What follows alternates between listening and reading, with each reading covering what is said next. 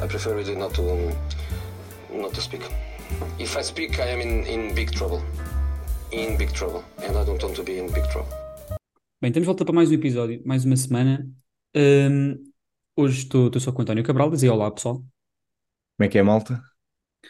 Sim, hoje vamos uh, falar aqui sobre a última jornada. Uh, vamos tocar mais no, nos, na jornada 4 da, da Liga Portugal. Foi uma, parece que foi um fim de semana muito longo, porque parece que aconteceu muita coisa. Uh, se calhar vamos começar com. Queres começar por onde? Vamos começar pelo Benfica, que acho que tem, é, o, é o que tem menos para falar. Sim, se calhar foi o jogo mais tranquilo. Foi o Benfica ganhou 4-0 ao Vitória Sport Clube, beneficiou uh, do, da expulsão do jogador do, do Vitória, já a ganhar por um 0. Mas a partir daí o jogo se calhar ficou mais facilitado. Uh, Pode-se dizer que se calhar foi o jogo mais completo do Benfica, apesar de ter esta circunstância de que, que jogou contra 10 grande parte do jogo. Uh, achas que é o início, se calhar daqui, se bem que agora com a parada das seleções há aqui uma pequena quebra, É mas achas que pode ser o início de, do que pode ser o melhor Benfica, se calhar melhor do que foi nas primeiras três jornadas?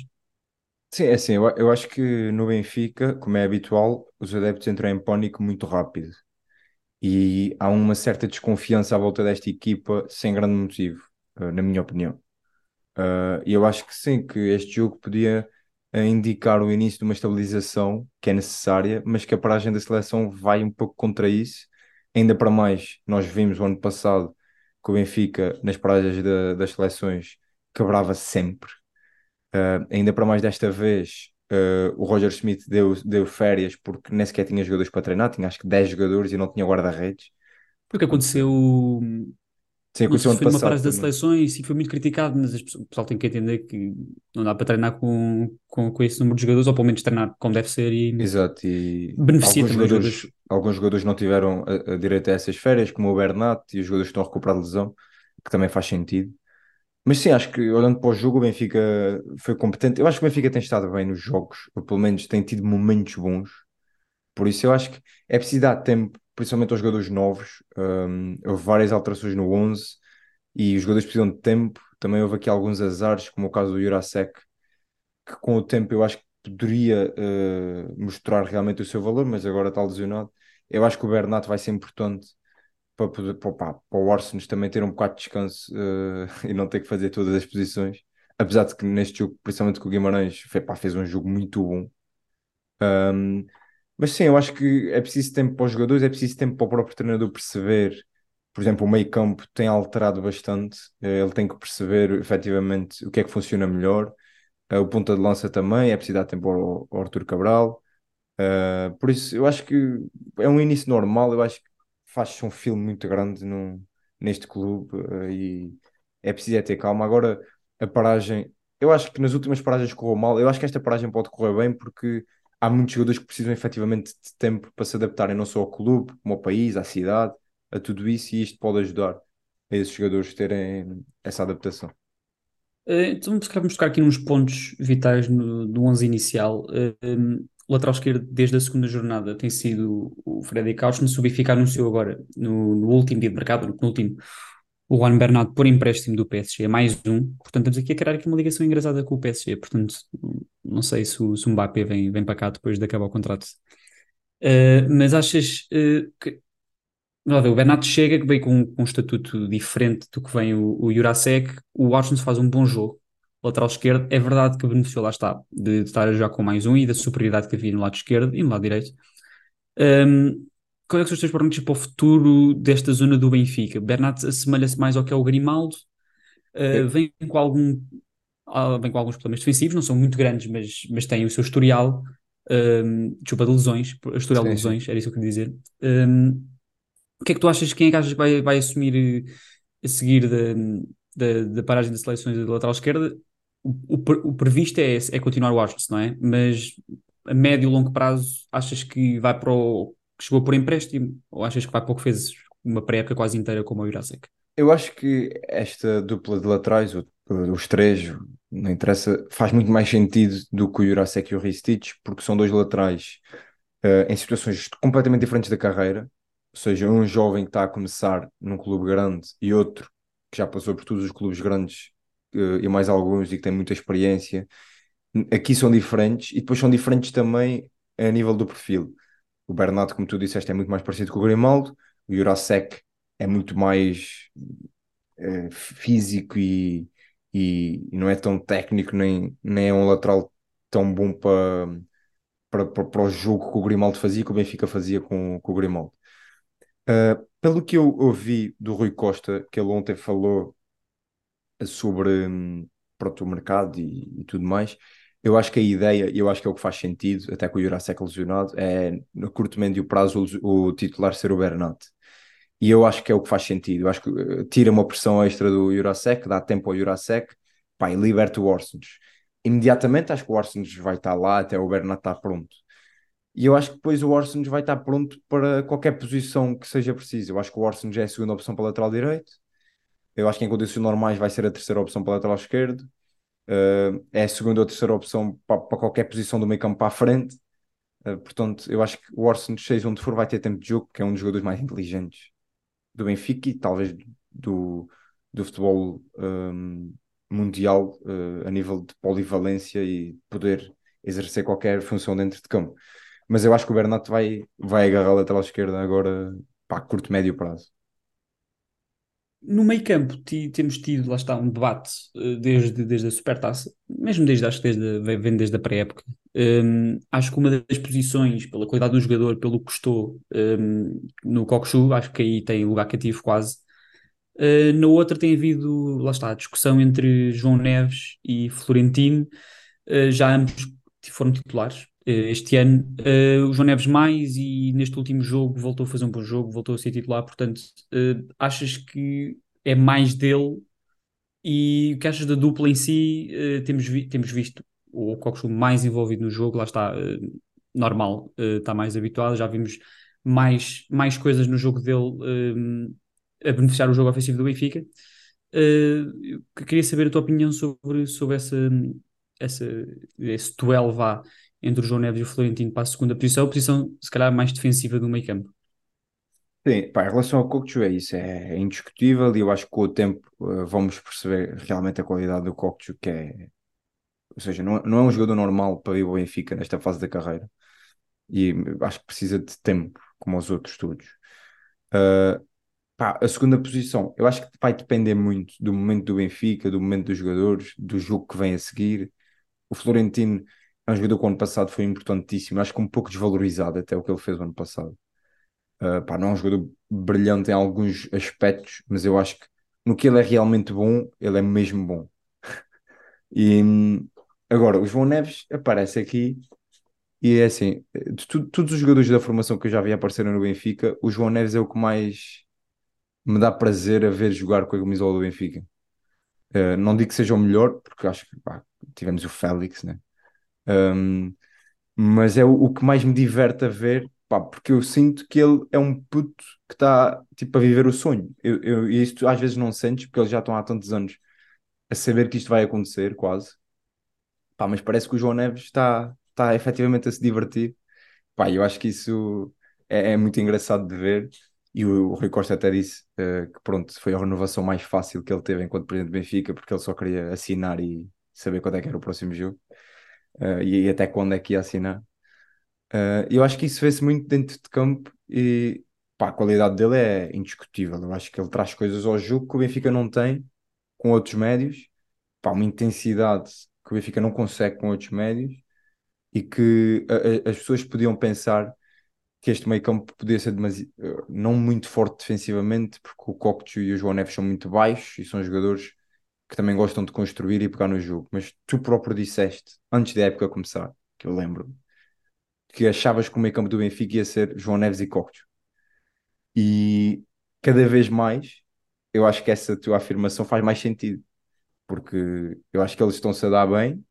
Eu acho que o João Neves defensivamente é muito bom, pá, muito melhor do que eu pensava Sim, até. eu acho que o ano passado criou-se aqui, eu acho que perfilou-se um bocadinho o João Neves como por ser baixinho, por ser um jogador que se calhar aparecia mais com bola, que podia ser mais, não, não que seja parecido com, com o Enzo, mas seria mais esse molde do que o Florentino, que era, era a dupla titular o ano passado, pelo menos no início. Eu acho que se olharmos para as características dele, eu acho que é, é mais o, o contrário. É, um jogador que, é, que é mais, eu acho que é forte na ocupação de espaços, apesar de de, lá está, da sua baixa estatura, uh, portanto, apesar de depois também ter esse, essa complementaridade no, no jogo com bola, portanto... O, o, Kanté, o Kanté também era baixinho. O Kanté também era é baixinho, baixinho, de facto. Por isso, pá, mas sim, eu acho que é, é isso. Houve uma desvalorização por causa da. E ele próprio já o disse, que, há, que sente um bocadinho isso, sempre, sempre sentiu, da, da baixa estatura. E para além da qualidade técnica e da inteligência que tem, pá, eu acho que é isso que tu dizes, a ocupação de espaços para a idade que ele tem e, e para, para, para, a estatura, eu acho que é incrível. O que mais me, me fascina é ele está em tudo ao lado. É, é, incrível. Parece que o Benfica está a jogar com quatro médios. É, são três João Neves e um Cocos. Sim, eu acho que este será o 11 mais habitual. O Benfica habitualmente joga, vai jogar mais vezes contra equipas uh, mais, mais fracas do que, do, que, do que a nível médio ou mais fortes. Portanto, aí se calhar podemos ter um Florentino noutras ocasiões, seja nos jogos grandes, seja nos jogos da Liga dos Campeões. rapidamente vamos para, para, para o terceiro ponto que eu trazer no Benfica, que era a posição de avançado. O Musa voltou a titular depois da, da suspensão. Um, é um, é um, aqui um dilema engraçado, uh, porque o Arthur Cabral custou o que custou, seria habitual, ainda por cima depois de vermos a ser titular uh, na segunda e terceira jornada. Um, o que é que, não sei, o que é que tu achas de do que é que poderá vir a ser a posição de 9 do Benfica? O Musa, lá está, mostra, mostra um maior conforto a vir do banco, é verdade, uh, mas acho que lá está, está mais habituado a jogar uh, neste modelo do Benfica e, e, acho que vimos isso, uh, apesar de não termos visto golos ainda este ano, pelo menos na, no, no, campeonato, acho que a sua envolvência no, no, no ataque e na defesa o que é muito importante quando, quando há Rafa e, e Di Maria, não é? Pá, sim, eu acho que as pessoas às vezes agarram-se demasiado aos valores. O Arthur Cabral custou muito dinheiro e no início faz dois jogos e já é, já fazem logo um drama. Pá, eu acho que sinceramente, pá, deem tempo. Eu acho que pá, não é um jogador óbvio para encaixar neste sistema, na minha opinião. Mas eu acho que com o tempo, é um jogador que é bom, já provou isso na Europa e eu acho que as coisas vão acabar por dar certo agora. Não, não vai ter essa hum, titularidade dada uh, como poderia ter, porque lá está, tem um Musa que está a render a vida do banco e que pá, assim, é verdade que está a render mais a vida do banco do que a titular, mas a partir do momento que tu não tens um titular indiscutível e tens um jogador que marca sempre que entra, pá, tem que jogar. Por isso eu acho que eu acho que o Benfica aí está muito bem porque consegue dar tempo ao Arthur Cabral porque tem o Musa a render. No meio disto tudo, o próprio Tankstead teve uma, uma oportunidade e marcou. Portanto, e é, é, isso que interessa, no fundo, nos avançados, é marcar golos. Não é só, mas interessa muito. Portanto, até esse uh, também está aí nas contas. Uh, daqui a umas semanas ou um mês vamos ter o Guedes também que, que vai aparecer aí com, com vontade, aposto. Portanto, eu acho que o Benfica está bem. Não, não sei quem é vai ser o titular, sinceramente, mas acho que está bem. Eu acho que agora a seguir às, às seleções faz sentido continuar com o Musa, porque eu acho que também merece e pá, um jogador não pode estar condenado ao papel de suplente, acho eu. Claro que não. E uh, mencionaste o Guedes, eu acho que hum, é mais difícil haver três pontas de lança uh, mais naturais no plantel, mas acho que caso não houvesse, eu acho que e podemos ver até quando voltar porque aconteceu também o ano passado o Guedes assumir a posição de 9 e, e foi bem o ano passado, acho que pode ser um, aqui um joker interessante para o Roger Schmidt. Vamos avançar já para o próximo, próximo jogo. Uh, como, como, como, no primeiro vou deixar de escolher, queres, queres ir a Braga ou queres ir ao Dragão? Temos ir a Braga primeiro. Vamos a Braga primeiro. Vamos a Braga primeiro foi o jogo grande da jornada. Uh, Sporting Braga 1, Sporting 1. Uh, deixar-te uh, full flow, que é que, que é que és, qual é que foram as tuas impressões deste jogo, damos as equipas, do jogo em si? Epá, é assim, nós falamos no último episódio do projeto esportivo do Braga e tu disseste também uma coisa interessante que eu depois sublinhei, que é que o Braga neste tipo de jogos tem que começar a pensar como um grande. Eu acho que isso viu-se no jogo com o Sporting, para, para já, acho que nós começamos a ver estes jogos como um jogo grande, tal como vemos um, um Sport A Sport TV está tá a fazer o marketing de chamá-lo já de clássico. Sim, exato. Portanto, exato. Já... Eu acho que isso é importante. Uh, percebo que possa haver muita gente que não concorde, mas eu acho que é importante para o futebol português, é importante para o Braga, uh, por isso, pá, acho que é uma estratégia interessante. Um, em relação ao jogo, eu acho que nós vimos um jogo, pá, com, que poderia ser chamado de clássico no sentido em que duas equipas que queriam ganhar Uh, o Braga com muito mais bola, que era já, uh, acho que toda a gente já, já estava à espera disso, porque o Sporting joga bem a sair em transições e, e, e foi assim um jogo praticamente todo que fez muito mais perigo do que o Braga, a verdade é essa. Mas eu acho interessante a forma como o Braga reagiu ao gol sofrido. O Braga claramente queria ganhar o jogo. Uh, pá, conseguiu um gol numa bola parada, mas isso também mostra que as individualidades também estão lá ao nível dos outros. Um, e acho que no geral o Braga teve bem. Eu acho que o Almusrati fez falta neste jogo. Eu acho que se o Almusrati tivesse jogado, o Braga conseguia em alguns momentos ter controlado melhor o jogo, controlado melhor as transições do Sporting. Mas mesmo assim acho que o Braga teve bem uh, e mostra que a profundidade do plantel também é, é importante. Uh, vimos o Moutinho também regressar ao futebol português e bem, eu pareceu-me bem fisicamente uh, e eu acho que isso era a questão. E do lado do Sporting, eu acho que o Sporting fez um bom jogo, falhou, falhou alguns gols que se calhar não devia ter falhado, mas o Mateus também teve bem. Uh, e se calhar eu, eu, esperava um Sporting mais agressivo uh, ali, pelo menos na segunda parte. Eu acho que houve um momento em que o Braga teve totalmente por cima e o Sporting não conseguiu ali. Até o Braga fazer o gol, houve ali 15 minutos que eu acho que o Sporting teve, teve por baixo. Mas eu acho que o resultado é justo. Eu acho que são as duas equipas neste momento que estão mais estáveis, se calhar, apesar do Braga estar com menos pontos do que o Benfica e com o Porto. Eu acho que são duas equipas que, a nível de mentalidade e de estilo de jogo, mesmo de 11, estão mais decididas, mas os seus treinadores, ao contrário do Porto e do Benfica. Sim, eh, eu acho que houve aqui, deu para, deu para detectar, eh, olhando também para, o que foi os jogos anteriores de, de Braga e Sporting, deu para detectar aqui já alguns, eh, não, não quer dizer padrões, mas coisas que têm, têm, têm sido recorrentes nestes últimos jogos. O Sporting, eu acho que um, é mais completo ofensivamente, lá está. Com, com Gyökeres tem, tem essa arma de, de, poder atacar o espaço e poder abrir mais espaço também para, para os homens entre linhas. Uh, no Paulinho, que, que, tem, que tem estado fabuloso este jogo, lá está. Acho que teve, teve a jogar com a primeira parte com, com algum problema físico. E, e o próprio Pote, eu acho que pode, pode ser uma época interessante, apesar de não, não tinha marcado, acho que antes deste jogo, pois não. Portanto abriu também Sim, a conta. Foi, foi o primeiro gol. Eu acho que o, o problema do Sporting é tendo o Gyökeres, eu acho que o Sporting tem perdido muito o controle do jogo em usar demasiada profundidade. Eu acho que usa demasiado e o que eu vi neste jogo é que o Sporting tinha, estava melhor, essencialmente na primeira parte, só que o uso quase massivo no, do, da bola na profundidade e olhando, visto que é um jogador que tecnicamente não é o mais apurado uh, da Primeira Liga, às vezes a jogada morre, morre logo ali, seja porque ele lá está, por ser um avançado, procura, procura a finalização, ou o cruzamento não sai tão bem, ou lá está, por estar, por estar tão longe do resto da equipa, está isolado uh, para, para, a defesa. Uh, portanto, eu sinto que o Sporting, e olhando para os, para os, outros, para os outros jogos que acabaram em, em vitórias também por margem mínima, o Sporting tem tido, não é, não é necessariamente um problema defensivo, eu acho que é um problema de controle de jogo. Uh, portanto, não sei se por isso é que eu tenho algumas dúvidas quanto ao Sporting a nível de, de atacar o título e de ser assim consistente a época toda. Uh, estou curioso para ver como é que avança o Sporting. Contra o resto da equipa, eu não achei necessariamente que as substituições foram o problema. Já, já falei do que é que eu acho que é o problema. Uh, não sei se ajudaram também. Uh, tirando um médio como o Yulman e metendo o Daniel Bragança, é verdade, e tirando um lateral como o, o Nuno Santos e metendo ser um jogador mais verdinho defensivamente como o Jenny Katam. Um, eu acho que não ajudou de facto, mas não, não acho que tenha sido esse o problema. Acho interessante também aqui é, um dilema que o Amorim vai ter no, no plantel, que acho que tem três jogadores muito, muito bons para jogar à, à direita. Uh, tem o Fresneda, nova contratação, estreou-se.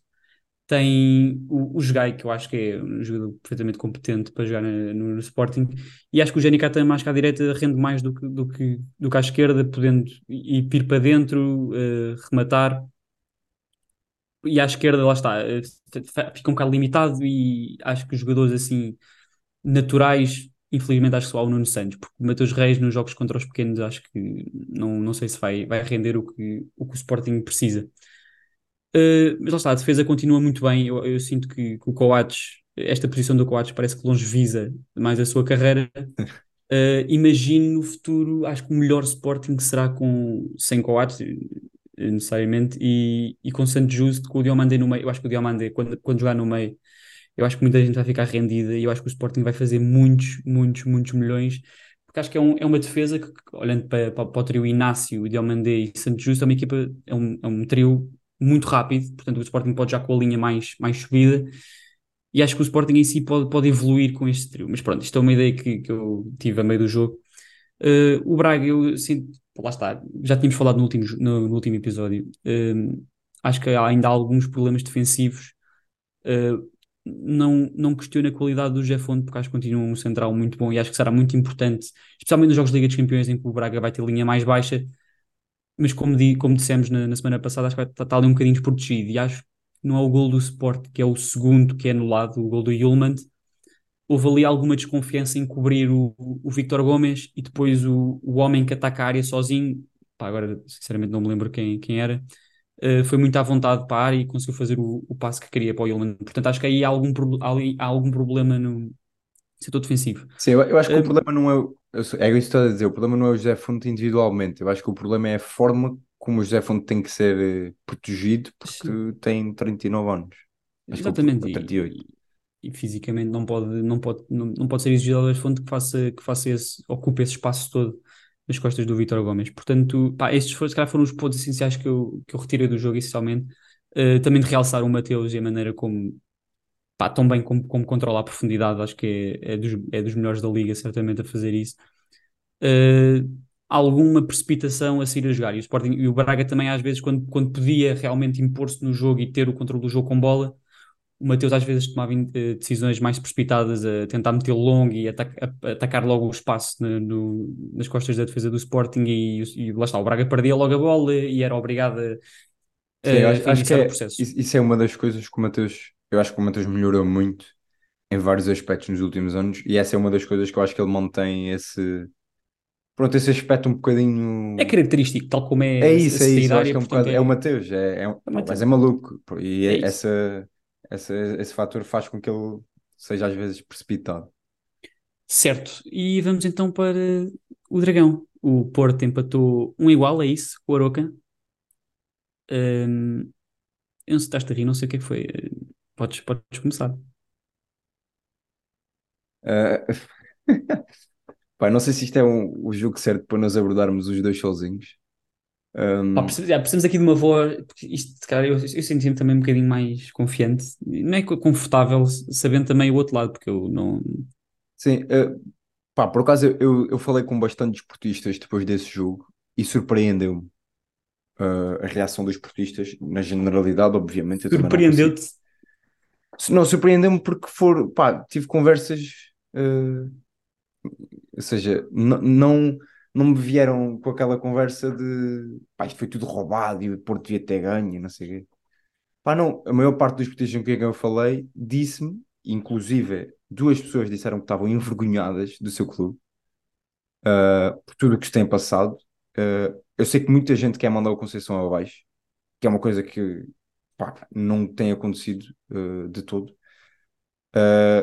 o Rui Moreira também veio, veio falar e não foi bonito. Portanto, há aqui tudo um, um drama e não está não tá a ser bonito para o Porto, não está a ser bonito para a nossa liga. Aquilo que aconteceu no jogo. Eu acho que o, primeiro, o principal ponto que tem que ser referido é o Porto não anda a jogar um caralho. Isto é o primeiro, principal ponto. E eu acho que é isto que os portistas têm que perceber e quando perceberem conseguem perceber tudo o resto de forma muito mais clara, porque o Porto não perde pontos sempre por culpa dos terceiros, como a Conceição diz. A culpa não é do Porto, é sempre do árbitro, do apanha-bolas, ou do, da relva, nunca é, nunca é do Porto. Ou Mas eu acho que o Porto, ou do VAR, sim. O Porto anda a ganhar os jogos, não ganhou este, mas anda a ganhar os jogos sem jogar nada. Nada. Eu, eu, eu acho que é o Porto mais fraco de, da era Conceição. No final da época passada estava fraco igual e ganhou muitos jogos também no final. E eu acho que este ano uh, criou-se aqui uma narrativa de pá, os árbitros andam a lixar o Porto e penaltis que não são assinalados ou que são assinalados, sei lá. Mas a verdade é que o Porto só marca gols depois dos 90, porque depois dos 90 uh, eh, aquilo aperta e, e, o Porto aí sim tem sido competitivo, porque durante os 90 minutos uh, pá, fez zero remates à baliza. Não sei se viram esta estatística, mas. Na primeiras partes, não foi? O Porto tinha zero remates, exatamente, nas primeiras partes. Pá, é assim, é o Porto, é, é suposto ser um, uma equipa que domina o jogo e que é ofensiva e tudo mais. O que é que achas de sido o grande problema para se calhar o Porto não, nas tuas palavras, não jogar um caralho? Eu acho que o grande problema é a instabilidade que o treinador criou a partir do primeiro jogo, que foi a Supertaça. Eu acho que esse é o grande problema. Uh, é o exemplo que o treinador dá aos jogadores e é o facto do treinador também não estar lá. Eu acho que isso também pesa. Pá, e depois eu acho que há aqui algum problema a, nível individual. Eu acho que o Porto tem jogadores individualmente pá, fracos, ou mais fracos que os rivais. Que os rivais. Pá, e depois eu acho que a perda do Otávio sentiu-se muito e o Porto não consegue um, encaixar, mas isto é um problema que o Conceição acho que tem há muito tempo. Não consegue encaixar novas contratações uh, no, no, no, seu sistema de forma rápida e efetiva. Uh, eu acho que demora sempre muito, os jogadores que chegam demoram muito a conseguir uh, render, na maior parte dos casos. Por exemplo, o Benfica já consegue fazer isso de forma melhor, ou o Roger Smith, com, fez com o Enzo, fez com o Coccho, com o Bá também. Eu acho que o Porto não consegue fazer isso de um jogador chega e é importante automaticamente. Uh, eu acho que os jogadores que chegam demoram muito uh, a serem aposta e ao, ao Conceição a confiar neles como confia nos que lá estão. Uh, pá, e depois eu acho que há aqui um problema grave que é os dois melhores jogadores do Porto, na minha opinião, tirando o Diogo Costa, os jogadores de campo, eram o Otávio e o Taremi. E o Porto anda a jogar nos últimos jogos sem Otávio e sem Taremi. E eu acho que esse é o grande ponto para, para a baixa de rendimento. Porque o Otávio saiu, coitado, né? não pode ajudar o Porto se não está cá. E o Taremi também acho que saiu, não sei. Uh, pelo menos nos últimos, principalmente antes do, do final do mercado, eu acho que os, os dois jogos do Taremi foram miseráveis. Um, e, mas depois o Taremi é intocável, pelo que já se percebeu. Já a época passada viu-se isso. O Taremi pode uh, passar um jogo todo deitado ao pé da bandeirola de canto, que no jogo a seguir é titular. E eu acho que isso aí é um pouco mau. Ainda por cima o Porto tem jogadores como o Tony Martínez e o Fran Navarro, e o Bruno já falou disto aqui, não vão ter oportunidade, porque eu acho que o Taremi tem um, um, um, lugar de intocabilidade que eu sinceramente não percebo. É um jogador incrível e quando está bem é, é, talvez o melhor avançado da liga, mas eu acho que é, é preciso tentar coisas novas no Porto neste momento, porque aquilo não está não tá a resultar. Eu acho que os dois centrais também, com uma média de idade de 75 anos, pá, fica complicado. Uh, que primeiro que se mexam é muito complicado. não, não te rias assim também. Um, mas, mas o pá, não sei. joga, não era preciso atacá-lo assim. O Pepe nem está Sim, o Pepe não tem jogado. Yeah. Pá, não sei, eu acho que há certas coisas que têm que ser revistas, mas eu acho que o principal ponto é mesmo a instabilidade que o, que o treinador criou fora de campo.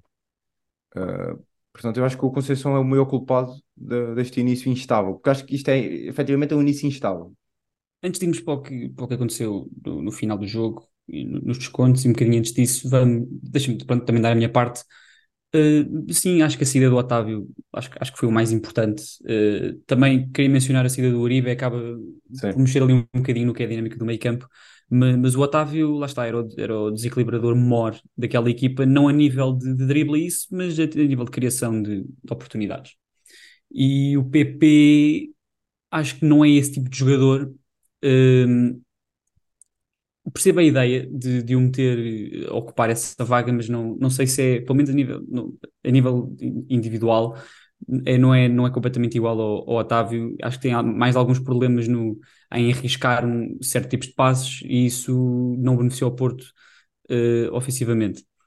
Uh, sim, a defesa acho que é, acho que é qualidade, essencialmente, não é, não é esse estilo, é qualidade com bola, Otávio e Marcano Uh, à esquerda, acho que, o, acho que o Bruno já, já deu tudo, já, deu, já disse tudo o que tinha para dizer em todos os episódios que falou sim, sobre sim, os não, não vale do pena, Porto. Não vale a pena uh, acho que depois, e lá está, a Landrella parece ser o, o 6 mais forte do, do, do Porto, acabou de chegar, percebe-se que não, não tenha sido titular ainda, mas com a entrada também do Nico Gonzalez, acho que ainda é preciso dar ali algum tempo e perceber como é que, como é que o meio campo do Porto, se continuar a dois, uh, funciona. E a dupla eu... de ataque, se estiver bem, tu lá já, já falaste sobre o Taremi, é Taremi e Evanilson, só que não temos tido Evanilson no 11 inicial e o Taremi até agora não, não, tem, não tem estado ao mais alto nível. Portanto, eu, eu acho que há, há aqui um jogador, e estavas a falar de, da questão também do PP e do, de arriscar no, no passe. Eu, eu acho que é um jogador. Exato, eu acho que o Ivan Reim pode ser muito importante porque eu acho que falta pode criatividade ser. neste Porto. Parece ser um tipo de jogador que... que, faz mais sentido, se calhar, naquele meio campo, uh, perceber se, se, temos, se tem que se abdicar de Galeno na esquerda, se é, se é aí que, que o Ivan Raim vai jogar, ou se está disposto a jogar mais à direita sacrificando se calhar um bocadinho o PP para, para lateral direito, ou então o Porto mudar a estrutura e só, só deixa um avançado, mas depois já falámos que, dada a construção do plantel, depois já há muitos pontas de lança. Portanto, há aqui vários problemas que o Sérgio Conceição e o Vitor Bruno e a equipa técnica têm que, têm que entender. Portanto, acho que vamos para o, para, o que tem dado mais, mais, mais, não sei, que tem corrido os jornais e as televisões, que é, que é o final do jogo. Um, que é que tu achas que para ti é o mais importante realçar? Quer dizer, eu não sei, eu vou deixar-te vou deixar de falar. Olha que isso é perigo, isso é muito perigoso. Deixares-me falar é perigoso. Vamos deixar falar, eu, eu depois. Para, mim é mais fácil, tipo, e depois, depois completar o que tu disseste, entendes? Porque eu prefiro que tu que tu abras, abras a estrada. sou eu. Tu abras a estrada e eu vou pelo slipstream. Assim, é assim, eu, eu acho que esta questão até não é difícil de abordar porque eu acho que pá, qualquer pessoa que tenha dois destes de testa percebe o que é que aconteceu. Eu acho que o que se passa com a nossa liga é. Não sei, é frustrante e é um bocadinho. dá vergonha alheia uh, ver a nossa liga assim semanalmente. E a questão da arbitragem, pá, sinceramente, é assim problemas podem acontecer. Aconteceu um problema no VAR, teórica. Eu não vou estar aqui com conspirações porque é que o VAR desligou. Sim, não interessa. Isso não, não sabemos. Não, não mesmo, mesmo que isso não sabemos. E são coisas que podem acontecer. A tecnologia tem falhas e pronto, o VAR não estava a funcionar e já se viu que é legal o árbitro. E, aliás, é o que o árbitro deve fazer é telefonar eh, para falar com o vídeo árbitro. Pá, e a partir do momento que o, que o árbitro não pode ver as imagens, ele tem que tomar a decisão para aquilo que, que, que, o outro árbitro lhe disse a partir da cidade do futebol demora, acho... demora mais ou menos tempo, portanto, Exato, também está um bocadinho. Eu acho que o árbitro fez o que estava certo, foi ele demorou o tempo que ele achou que era preciso para ter a, a resposta. Não é uma situação fácil para o árbitro, pá, não fica bonito, vês um árbitro de telefone durante, uh, sei lá, 10 minutos uh, para sim, propício, um propício a mim. Uh, sim, totalmente, e lá fora então já, já está essa imagem a correr. Agora, eu acho que o árbitro fez a parte certa, que é ele ouviu e ele teve que decidir de acordo com o que ele ouviu independentemente do Porto achar que não podem lhe tirar um penalti sem o árbitro ver, pá, está nas regras, podem fazê-lo. Agora, para mim o que é grave é inicialmente o árbitro ter marcado o penalti, ou seja, se não houvesse havido o árbitro que era penalti, pá, isso, isso a mim faz-me imensa confusão. Porque assim, o árbitro está bem colocado, pá, e o Taremi não só não é penalti, como é amarelo. O Taremi atira-se de uma forma que é, é desrespeituosa para aquilo que é o jogo. Uh, mas isso, pá, pronto, eu entendo. Te, te, os jogadores. No, no, o, Cândido, o Cândido disse uma coisa há pouco tempo que é a partir dos 90, Ui. a partir dos 90, um, é, o jogo para o árbitro é quase impossível porque se um grande estiver a perder a partir dos 90, qualquer toque dentro da área é um filme. E isso é verdade, isto para todos os grandes. Agora, o Taremi é um caso à parte e já, já começam a ver isso lá fora também. Eu não sei se devia multar o jogador, avisar o jogador, porque isto é algo que é recorrente. Pá, não sei. Agora, uh, o que eu achei muito estranho é um, o, aquele penalti ter sido assinalado, mas pronto, está bem. Uh, acho muito estranho depois o segundo penalti também. Pá, na minha opinião, não é penalti. Uh, e, e, aí nem sequer houve conversa com o vídeo árbitro, acho eu. Um, pá, e depois acho um pouco estranho a parte do, do, do tempo de compensação. Uh, porque o árbitro está 7 minutos a falar com o vídeo árbitro, ele dá 17, mas esses 17 eu acho que são 10, não é? Porque ele, ele só dá quando está já nos 7 minutos. Mas depois desses 10 dá mais 5, que não sei porquê bem. Uh, porque eu acho que o jogo o que demorou foram questões em jogo, ou seja, o, o, tempo estava. Estamos em jogo. Uh, não sei, o jogo até teve um tempo útil de jogo elevado, Pá, eu não sei, eu acho, eu acho que é, é, tudo uma grande confusão. Depois o Porto vem sempre com o discurso de que a culpa, eles perdem o jogo, a culpa não é deles, a culpa é sempre do árbitro, devido ao árbitro. Portanto, isso aí é que acho que fica feio, porque o Porto não jogou nada o jogo todo. Um, pá, acho que é muito mais frustrante para o treinador uh, adversário do para o treinador do Porto. Uh, pá, não sei. Agora, eu acho que atacaram demasiado o árbitro. Eu acho que o árbitro não teve mal uh, naquilo que, pá, tirando as decisões que foram dele, mas que foram revertidas pelo vídeo árbitro, como o penalti. Eu acho que ele aí até teve bem, mas coitado, ele não podia fazer aquilo de forma mais íntegra. Sim, em prol do Porto, o que o Porto em si, para poder eventualmente ser campeão, campeão nacional e, e ser melhor, tu falaste, o melhor é, é perceber-se que, o mais importante é, é preocupar-se no seu futebol. E é aí que o Porto deve, não digo que é instalar todas as suas atenções, mas, mas se, calhar mais, eh, se calhar é aí que se deve focar mais. Um, e sim, eu acho que o árbitro, este, os árbitros são um bocadinho reféns da, da situação. Olhando para os descontos, o árbitro está a fazer o seu trabalho. Os descontos acontecem devido à perda de tempo que aconteceu no jogo, necessariamente mais para o final, entre os 80. Eu queria só primeiro realçar o Aroca. Eu acho que o Aroca faz, faz um bom jogo, tem, tem, feito, tem feito um, acho que um bom início de campeonato, apesar de só ter ganho um jogo, acho eu. Podia ter perfeitamente ganho este jogo. Tem, lá está, tem um, um tridente ofensivo espanhol fabuloso. Já, já tinha falado no Jason no episódio anterior, mas o Cristo faz um belo jogo no Dragão e o Rafa, Rafa Morrica também acho que já o ano passado tinha feito uma bela época, começou também bem. Um, sim, o árbitro e o VAR foram reféns da, da, situação. Eu acho que eles fazem uma boa, fazem uma boa arbitragem naquilo que eles podiam fazer. Lá está. Uh, eu percebo. Foram más decisões, como tu disseste, as dos penaltis, todas todas as que foram marcadas e depois revertidas, nenhuma delas para mim era penalti. Um, pá, eu, eu, eu, em parte percebo a, a situação do árbitro, ah, uma depois... situação delicada num estádio daquele, daquele uh, intimidade, claro. daquela maneira por adeptos, jogadores, treinador, uh, equipa técnica, porque o banco depois salta tudo, pá, é uma situação complicada e eu, pá, eu aí sou um bocadinho solidário. Sim, depois, depois o árbitro perde o discernimento e depois a partir dali já nada sai bem. Há um lance num contra-ataque do Aroca, que, pá, que, já, acho que foi o Galeno que dá um empurrão, pá, mas uma, uma, um empurrão visível. Não foi o Galeno, foi o Gonçalo Borges. E o árbitro não marca nada, portanto aquilo depois entra num, pá, numa bola de neve que, que, que, eu até percebo. E depois outra coisa que nós não falamos foi o próprio gol do Porto, para mim é, é anulado na hora, porque há um jogador que está fora de jogo, exatamente na mesma lógica, parecida à lógica do, depois que aconteceu no jogo do Sporting. É anulado, uhum. mesmo sendo cá na bola, tem que ser anulado são as regras do jogo, é o que é.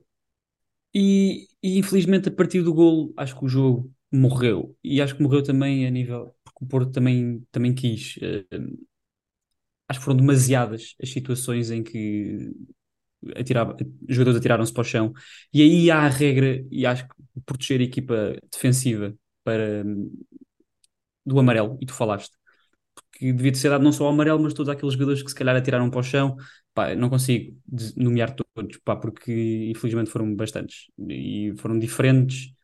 Um, portanto, pá, parece ser uma estratégia que eu acho que é, que é pré-delineada para, pá, em qualquer, em qualquer lance, caso estejamos apertados, pá, temos, temos a situação de tentar ganhar um penalti.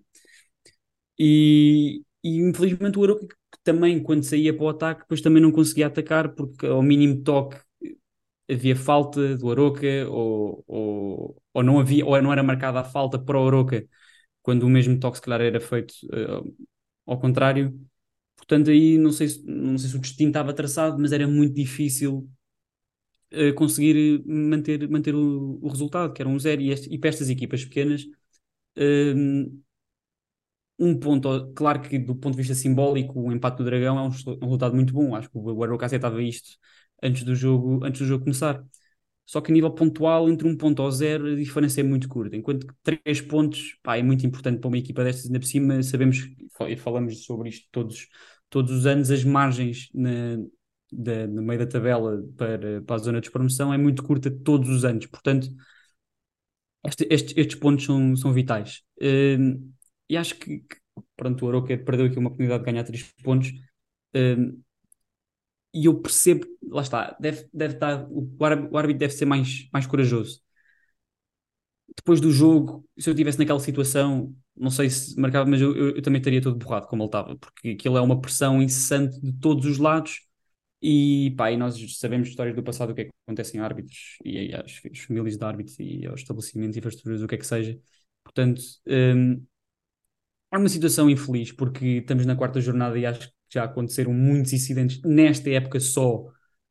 Um, epá, que infelizmente eh, têm sido quase todos do mesmo clube. Um, uh, epá, eu não sei o que mais é dizer porque pá, estou a tentar, eu sei que isto depois nós somos, lá está, nós, nós somos do Benfica, portanto, este, é, isto, tudo o que nós dizemos parece que vem codificado, parece que somos parciais, e somos, mas eu acho que nós, se estivéssemos aqui, tivessem aqui outras pessoas de outros clubes, se calhar a mensagem passaria, passaria diferente. Mas uh, pá, eu fico um bocado triste quando sou ligado a isto e nós estamos ligados uh, ao mundo do futebol em Portugal, portanto, também estamos um bocadinho ligados a isto e somos quase, não sei se responsáveis, mas também fazemos parte do problema, uh, ou pelo menos é essa o que passa para fora. E acho que este jogo foi tudo o que aconteceu de mal. E acho que, tem, acho que infelizmente é o, é o que tem sido o Porto quase no, nos, nos, últimos jogos e nas últimas épocas. E acho que pode haver aqui um ponto de, de ruptura, não sei se das próprias eleições, mas um, não quer dizer que é, que, é, que é, isto que o Porto e que todos os portistas são, porque não, porque não são, mas, mas pode, haver aqui, aqui, não sei, Epá, eu honestamente já, já estou um bocadinho perdido nas minhas próprias palavras, não, não sei o que mais é dizer. Sim, Mas eu um acho, bocadinho eu acho triste, que também um bocadinho triste. focaram-se bastante na parte da. Porque isto acho que foi a primeira vez que houve realmente repercussão lá fora daquilo que se passou cá dentro. As imagens do árbitro passaram em páginas pá, que são mundialmente influentes, as imagens um, do, dos lances do, do gol, etc., também passaram de forma muito forte lá fora. Um, e eu acho que é, é importante, e, e, falaram disto agora nesta semana, é importante por causa da questão dos direitos televisivos. Portugal está a perder, muitos de países deixam de dar a Liga Portuguesa, pá, e sinceramente eu percebo porquê, pá, não tem interesse nenhum. A nossa liga é feia de ver. Eh, nós, pá, temos que ver porque, no nosso caso, quase que faz parte da sei lá. Sim, estamos, estamos, estamos aqui no, ligados, no meio. Estamos quase eternamente ligados ali. E, é, isso, é normal. Uh, mas efetivamente eu percebo que quem está lá fora não quer, não quer ver isto. Uh, é triste. Lá está. A não ser que se queiram rir um bocadinho, alguns jogos, pá. Só este ano já houve vários, como estás a dizer, infelizmente sempre com o mesmo clube, mas nem sequer é por aí. Já houve vários jogos com, com casos. Olha, até houve aquela do Sporting também do vídeo árbitro que também não funcionou. Pronto, são coisas que podem acontecer, nós sabemos que podem acontecer, mas que acontecem muito no nosso país e pouco nos outros. E isso já remete para incompetência. Portanto... Sim, Pronto, e, e, como eu disse, uh, lá está. É, normalmente noutros sítios do, do país que não, que não na cidade do Porto há este, há este hábito de, de individualizar e fazer de todos um. Aquilo é o adepto do Porto. Não é. Há, há, há muitos que, que, são contra isto. E tu, tu, acho que foi a primeira coisa que tu disseste quando, quando sim, falámos sim, sobre sim. isto que foram contra isto. E infelizmente eu acho que quando, quando, o que eu disse quando disse que isto tem sido o Porto das últimas épocas, infelizmente é o Porto com esta direção, com este treinador, que é um bom treinador, mas infelizmente tem estas características que infelizmente mancham um bocadinho aquilo que também é a sua própria equipa. Eu acho que isso também não é do interesse do, do Porto e da, e, e do, e da sua equipa, portanto. Um, pronto, é isso. Vamos, vamos para um. Deslevezar assim um bocadinho o, o episódio, acabar como acabámos no outro, uh, com, com as quick fire questions. O Bruno hoje não está para fazer as perguntas, mas és tu que as vais responder, portanto eu tenho, eu tenho todo o prazer de, de fazer as, as perguntas todas. Uh, portanto, vamos começar. Estás pronto? Já sabes como é que? Tens as perguntas que o Bruno fez, não é? Tem. Ah, sim, sim, sim. O Bruno mandou-me ele, ele mandou umas perguntas para eu perguntar, portanto tenho aqui todas, tanto as minhas como as dele. Portanto, estás preparado? Bora. Uh, portanto, Petar Musa ou Arthur Cabral? Arthur Cabral. Arquipélago da Madeira ou Ilha da Terceira? Aí é bem. Ilha da Terceira. Ui, não estava à espera desta. Benfica ser pentacampeão ou campeão europeu? Campeão europeu. Quem merecia ir mais à seleção? Pote ou Bruma? Bruma. Convocatória com 23 ou 26 jogadores? 23. Uh, e agora vou para as do Bruno. O que é que preferias neste momento? Ronaldo voltar ao, Ronaldo voltar ao Real ou Messi voltar ao Barça? O para Ronaldo é neste, neste, momento, ok. Quem preferias? Oh, que é bem. Fernando Santos na seleção outra vez ou seja Conceição no Benfica? Aí. Fernando Santos na seleção. Gostavas mais de Benfica sem títulos nacionais, mas com 5 Champions, ou com 50 títulos nacionais, mas nunca tinha pontuado na Europa? Aí é. pontuado. Como assim? É pontuado. Uh, Pá, 5 Champions. E para a última, tens 25 anos preferias jogar num clube europeu de Champions e ganhar 5 milhões ao ano ou ir para a Arábia Saudita e ganhar 30 milhões ao ano? Mete-me na Arábia. 30 milhões aqui no bolso, já cá está. Bem, pessoal. Ah, calma, calma.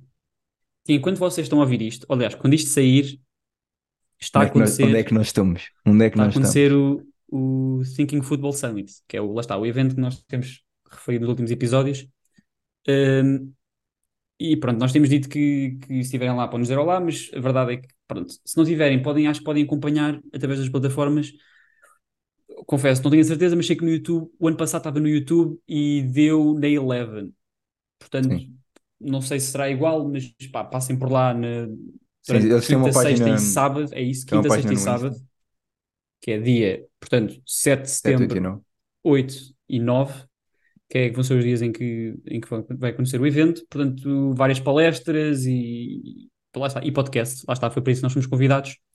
Uh, portanto, vai, vai ser um evento, acho que engraçado, de, para nós participar e acho que de ver para, para quem quiser, uh, seja presencialmente, seja através de, de plataformas digitais.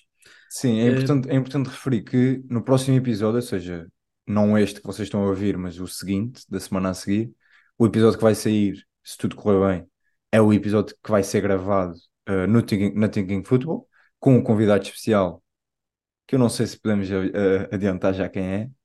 Eh, isto vai sair depois de já ser gravado, por isso acho que está, isto podemos. vai, vai, vai, sair um bocadinho de atualidade, vai sair com uma semana de, de atraso, mas é Sim, para termos de- tempo para, para, para, para, o episódio do Thinking Football sair bonitinho como nós queremos. Portanto, pá, é isso. eh, É para alertar isso mais para, para, para nível de atualização de, de, de, de temas que nós vamos falar, porque acho que vamos falar sobre convocatória da, da seleção e, e coisas que, quando chegar à altura, daqui a uma semana, já, já terá, se calhar, um bocadinho desatualizado. Sim, mas, di- dizer mas também que vamos tentar eh, fazer alguns conteúdos mais curtos lá, pá, possivelmente a chatear alguma das pessoas que realmente interessam, que não nós. Eh, vamos tentar, eh, e que poderão sair pá, pelo YouTube, mas bastante no TikTok, talvez no Instagram, portanto estejam atentos nossas redes sociais ao longo deste fim de semana e da próxima semana. Uh, pá, porque nós vamos tentar fazer uns conteúdos uh, diferentes com algum pessoal que efetivamente percebe disto. Pronto, é isso. É, é isso. Então, até para a semana, lá está. Para a semana vão, vão ter um episódio diferente, acho que vai, vai ser engraçado. Ó, primeiro, atenção, primeiro convidado do, do- no, episódio, no, no podcast. Pode ser o início de uma linda história com convidados, quem sabe. Vamos ver, vamos ver. Até para a semana. Beijinhos.